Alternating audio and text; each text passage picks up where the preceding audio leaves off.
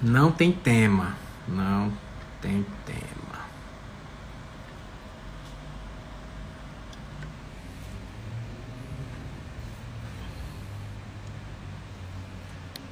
Fala pessoal, tô abrindo uma live aqui sem tema nenhum. Quero só trocar uma ideia com vocês. Fala Edu, Edu Barqueiro, Célio, Flávia. Não tem tema não, pessoal, é só pra gente conversar mesmo. Trocar uma ideia, saber como é que tá o mercado. Ainda mais quando boto que não tem tema, o pessoal vai embora logo. Quem é que tá aí? Edu tá aí? Manda um oi, Edu. Deixa eu ver quem é que tá aqui nessa live. Edu Barqueiro e Flávia. Quero falar sobre. Não tem tempo, mas eu quero falar sobre o que está acontecendo né, com o nosso mercado, essas restrições que estão acontecendo. Beleza, Ana Paula, tudo bom? Queria trocar uma ideia com vocês, né? Grande Eduardo, como é que estão as coisas, meu amigo? Me mande um oi. Deixa eu botar aqui o tema. Tema Tema restaurantes. Tema situação dos restaurantes. Olá, Ana Paula, tudo bom? Situação pronto, vou fixar esse comentário aqui. É, eu fiz um vídeo hoje mais cedo sobre é, essa questão da pandemia, né, da segunda onda e também dos das medidas restritivas, tá? Então eu falei sobre isso, né? Mais um vídeo que enfim. Queria falar mais sobre isso. Diga, Renato, beleza, meu amigo? Tô falando aqui sobre a, a situação, né, dos restaurantes nessa, nessa, nessa segunda onda. Tá acontecendo exatamente, né, o que aconteceu ano passado, quando tudo começou. E a solução, por mais doloroso que seja o momento para os restaurantes, é a mesma, né? entender como superar uma queda de faturamento. Né? Então, nessa segunda onda, em São Paulo, Dória recuou do decreto hoje, né? E já, já diminuiu, mas, por exemplo, em Fortaleza, ele soltou um decreto ontem, igualzinho ao Dória. A diferença é que no final de semana pode trabalhar até as 3 horas da tarde, tá?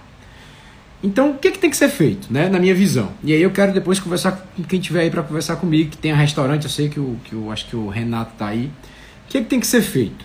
A primeira coisa é fazer o quê? É entender a sua própria situação financeira, né? Muitos donos de restaurantes não têm ah, o controle dos números, o controle da própria informação e chega uma queda dessa de faturamento, ele não sabe o que fazer, ele só pensa em preciso pedir um empréstimo e preciso vender mais, e aí vou ficar indignado aqui com o governo, mas isso é pouco, né? A gente, enfim, só isso a gente não consegue resolver muita coisa, né? Qual é a ideia? Coloca os números no papel, é, entende qual a sua situação. Não, beleza, se hoje eu faturo 100 mil, com essa queda de faturamento vou ficar só no delivery, vou faturar, quem sabe, 40 mil. Pronto, beleza, boto lá, 40 mil na ferramenta. O que que acontece se, se eu tiver essa queda de faturamento?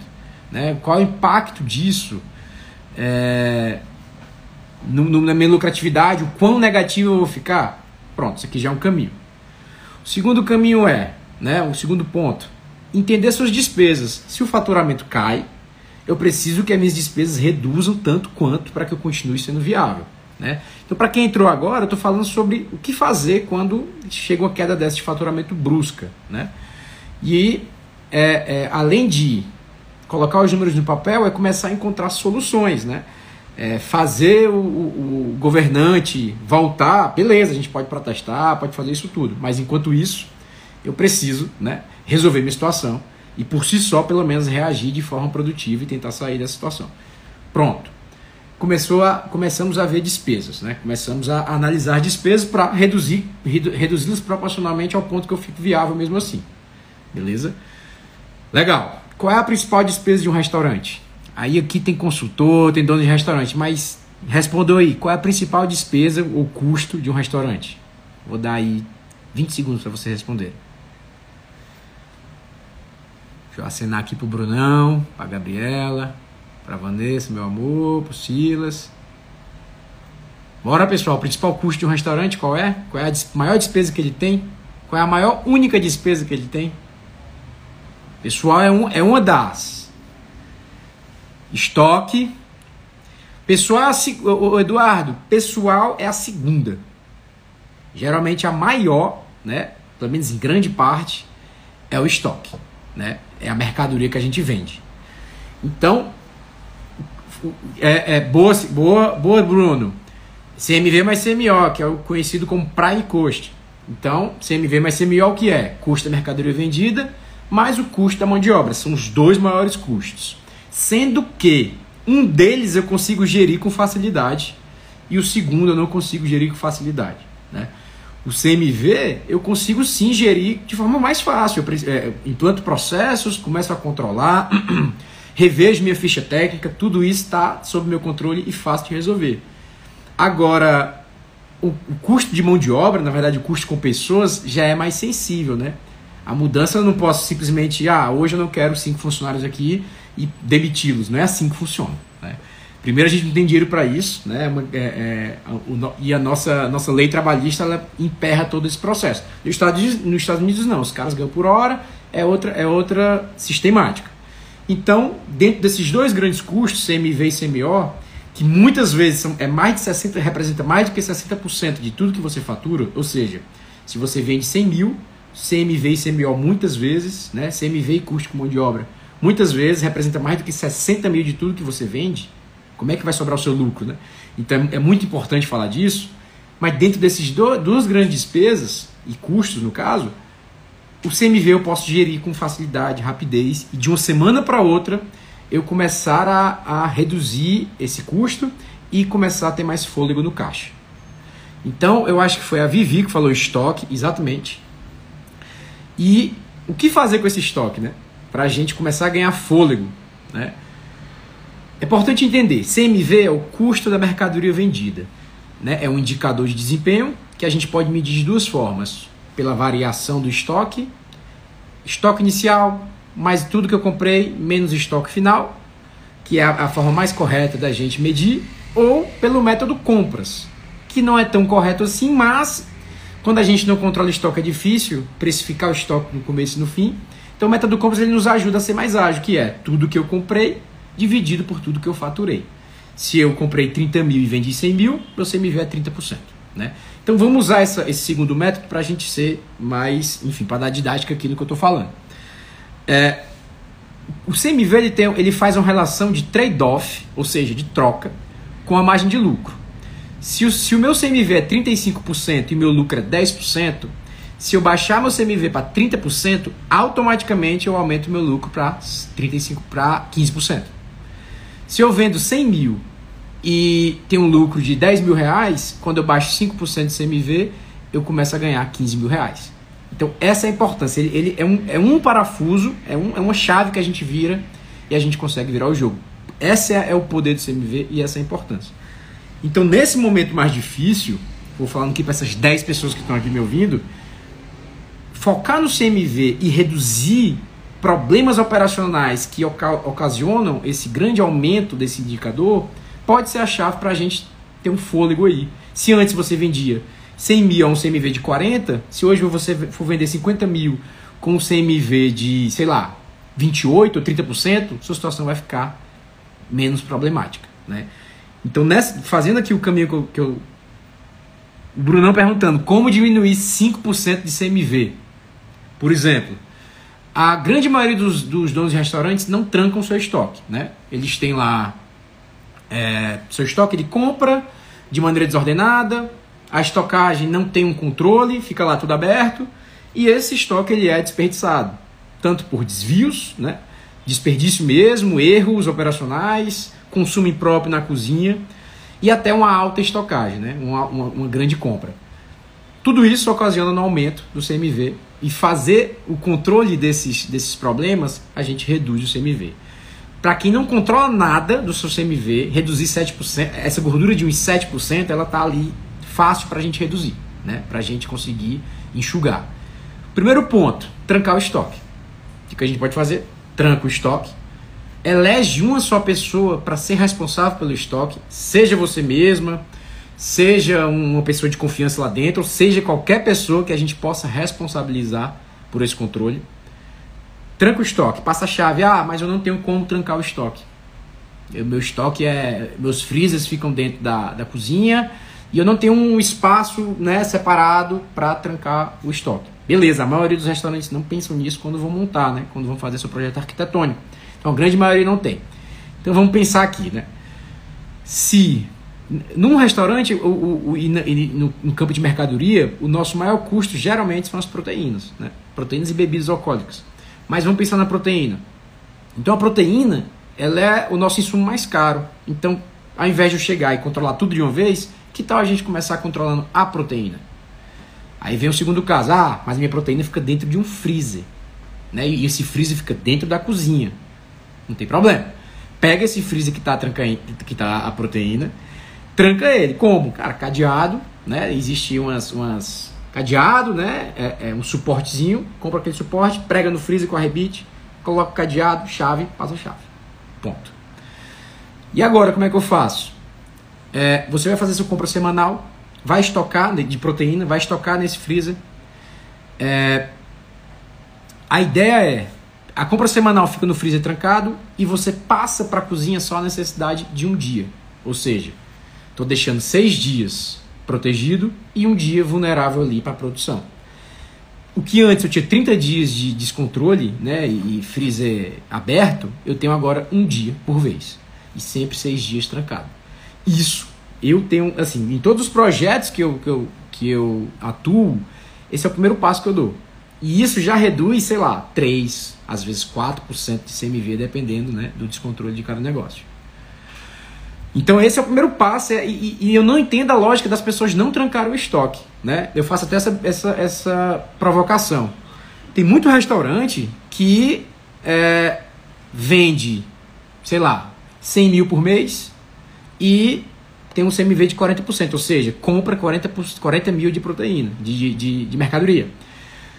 Se você tivesse 40 mil reais em, em, em maços de dinheiro, você deixaria 40 mil reais aberto no seu negócio, lá, deixa lá no restaurante, 40 mil reais.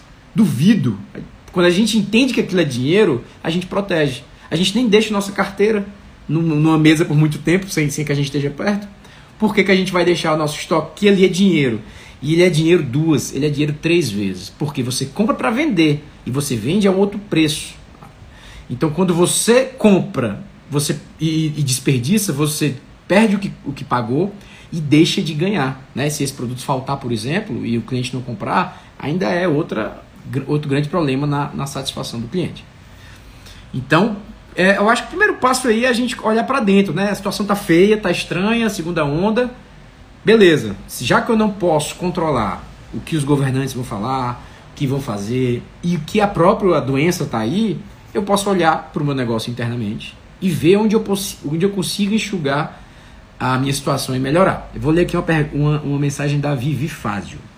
O primeiro restaurante que trabalhei, o estoque era trancado, então achei normal, mas nos outros dois não. E consegui fazer os dois restaurantes entenderem a importância de trancar. É, tem, a maioria não tranca, mas os que trancam, muitas vezes deixam a chave, às vezes tranca e deixa a chave lá na pendurado do lado do, do estoque, que não faz o menor sentido, ou trancam e elegem um responsável até, mas não controla esse estoque, enfim, acaba que não criou alguma restrição ali, mas de fato não está controlando. A ideia é a provocação aqui é veja seu estoque como dinheiro acumulado, ele tem dinheiro empilhado, né? Entenda a importância disso.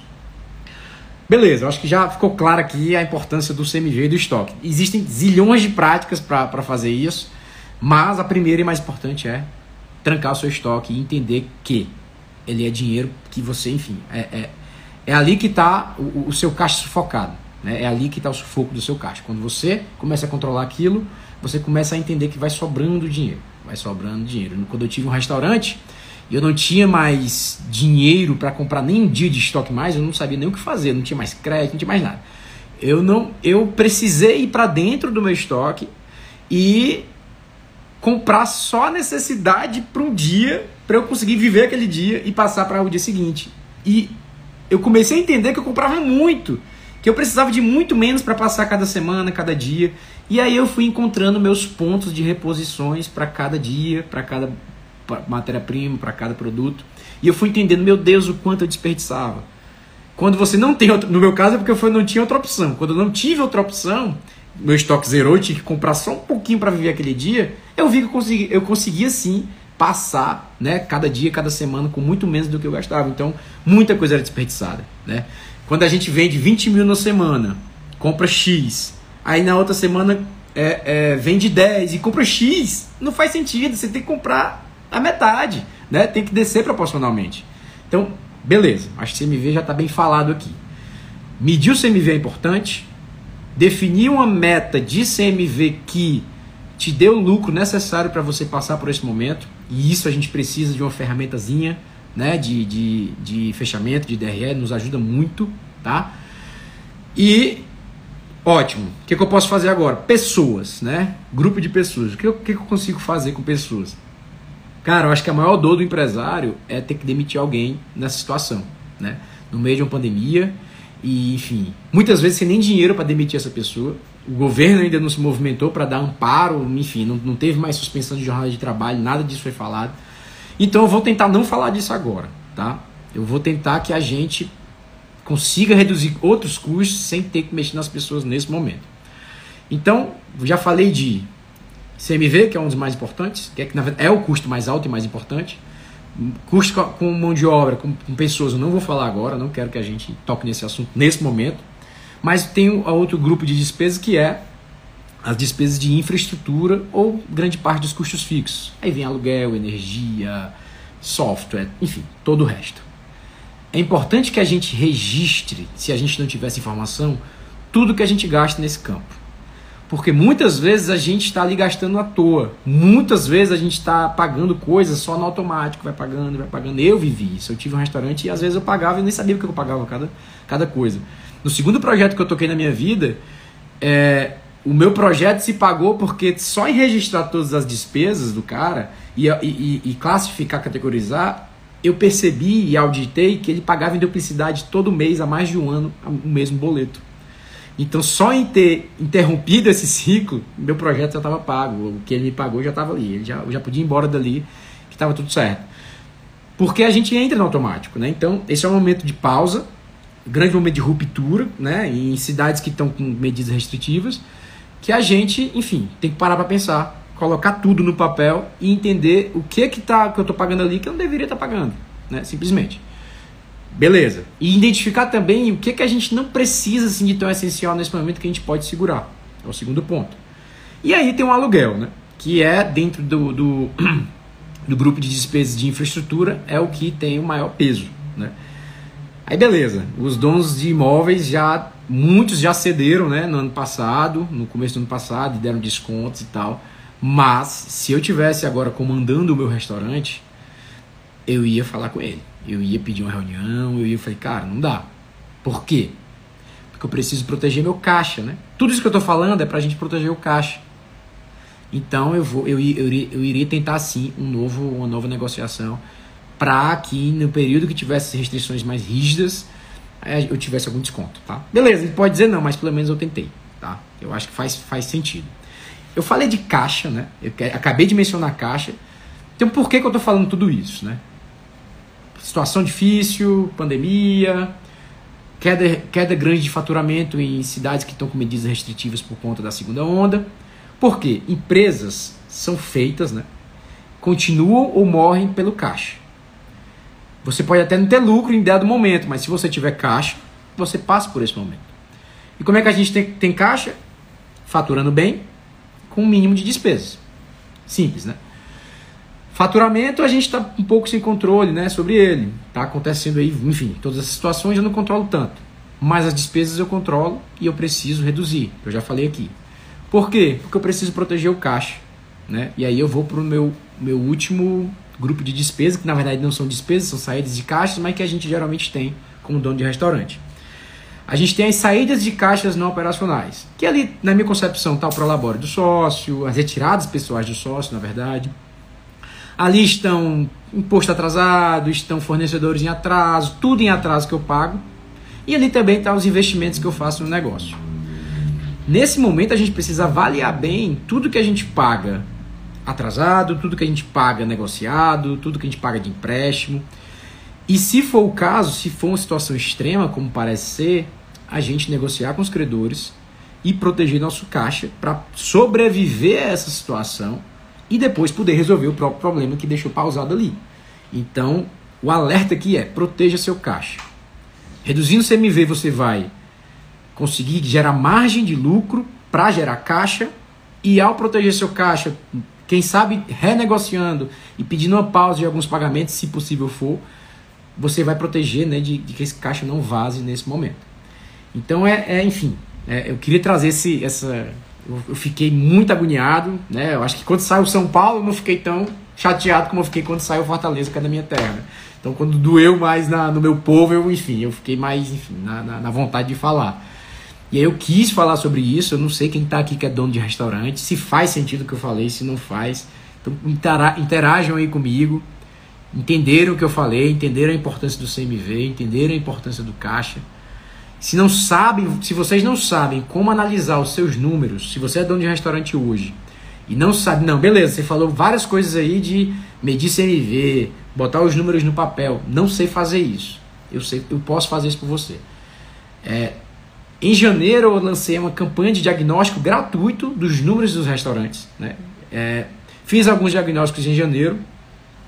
Em fevereiro eu voltei com a mesma campanha, né? que é o diagnóstico. Avaliar os números do restaurante e mostrar, cara, o, o, o, o com base nos teus números, botando aqui na minha ferramenta, olhando os indicadores, a sua, a sua lucratividade está sendo impactada por esse indicador.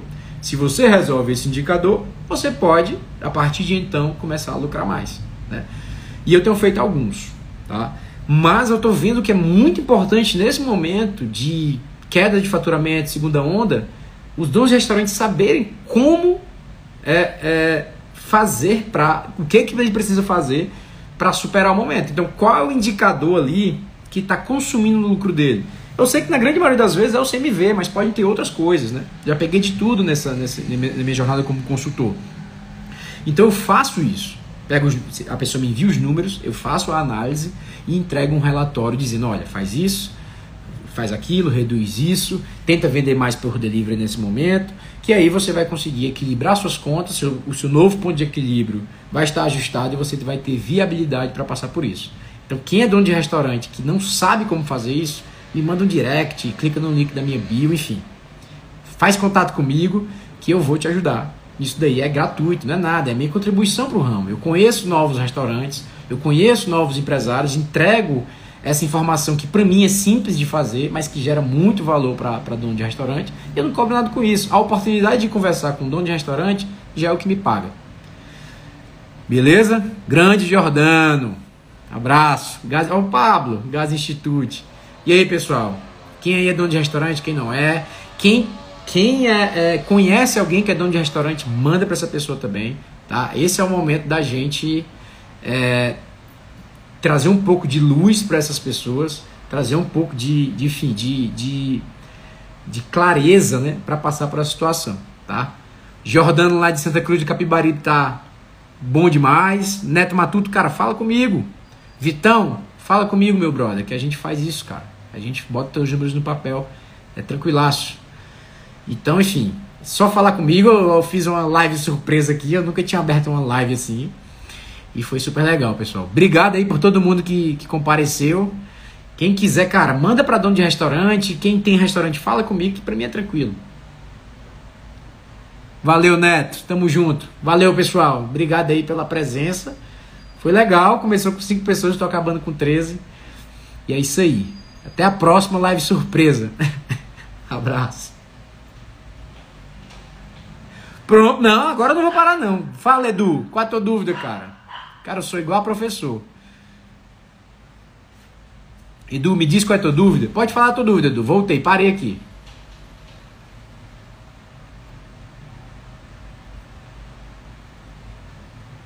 Deixa eu ver se tem pergunta aqui. Não tem. Voltei, cara. Agora tira tua dúvida aí comigo, ô Edu.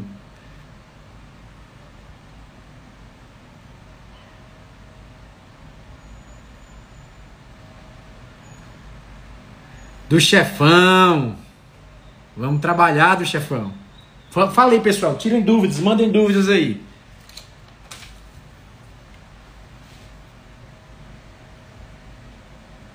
Eu vi que um bocado de gente apertou no coraçãozinho. Fala, Edu, 50%, certo.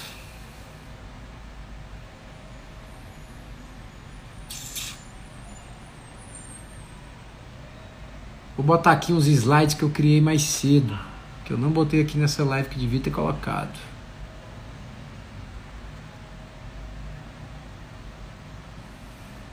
Aqui é falando, ó, simples, né?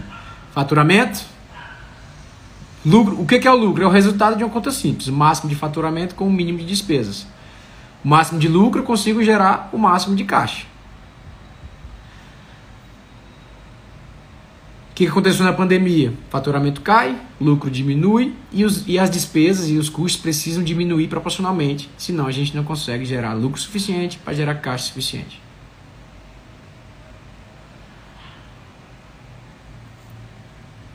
Que, que a gente vai fazer? Medir CMV, definir meta de CMV, trabalhar em redução de desperdício. Eu falei aqui, né, o Brunão, Brunão puxou, e eu, e eu falei aqui sobre como trancar o estoque, é importante nesse momento Custos fixos, passar pente fino e tentar negociar o aluguel. É isso, meu povo. Ô, ô Edu, eu não entendi não, cara. Me manda no direct a tua dúvida, que aí eu tiro. Beleza? Vou deixar o pessoal aí jantar, né? Ah, não. Agora o Neto Matuto falou. Abria para almoço e jantar. Em janeiro, por perder dois funcionários de movimento cair, fiquei só, fiquei só aberto só à noite. Meu faturamento caiu 30%. Como recupero trabalhando apenas um expediente? Deixa eu ver. Abriu para almoço e jantar.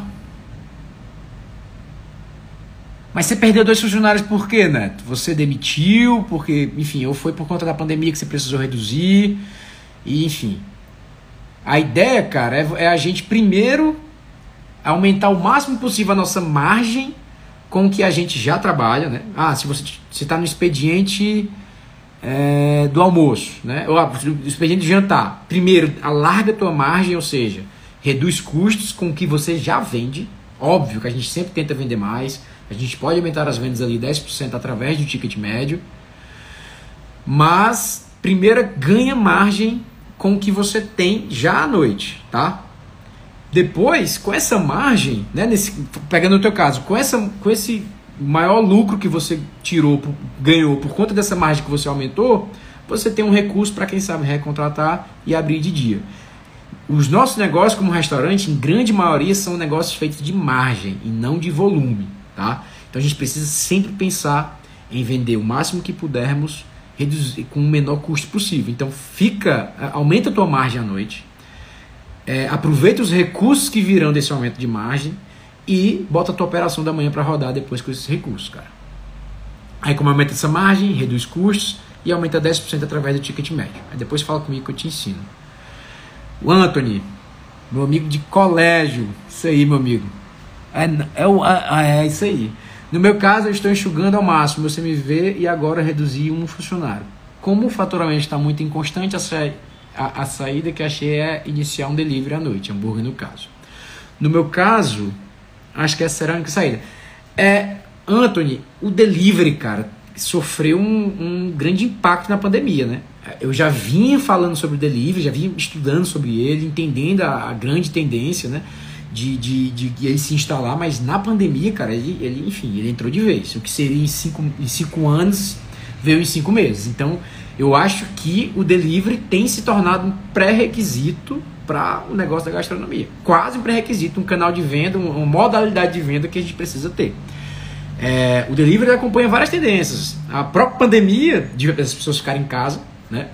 É, as, os, as pessoas valorizando muito as suas casas, os apartamentos com suas varandas gourmets, com os seus salões de festa, tudo isso, e a própria tecnologia que ajuda as pessoas a pedirem facilmente, é, é elevou né, a, a, a importância do, deli do delivery. E a pandemia só veio trazer isso para o presente. Isso que ia acontecer no futuro trouxe para o presente. Então, cara, é isso aí. Agora, o grande lance do delivery, cara, é você ter os seus próprios canais de venda, não depender 100% de iFood, nem de nenhum, nenhum marketplace você, você desenvolver seu próprio canal de venda para não ficar na mão de nenhuma outra empresa. Beleza? Pessoal, tem mais alguma dúvida? Se não tiver dúvida, eu vou encerrar. Nem esperava que fosse falar tanto. De todo o meu processo de destravamento, tá, pessoal? Não sou 100% desenvergonhado, não. Mas essa live agora provou que eu tenho coragem de fazer. E dá certo. Então eu vou abrir outras lives surpresa. Valeu! Valeu, quem tiver mais dúvidas manda no direct. Agora é de vez, agora eu vou embora. Abraço.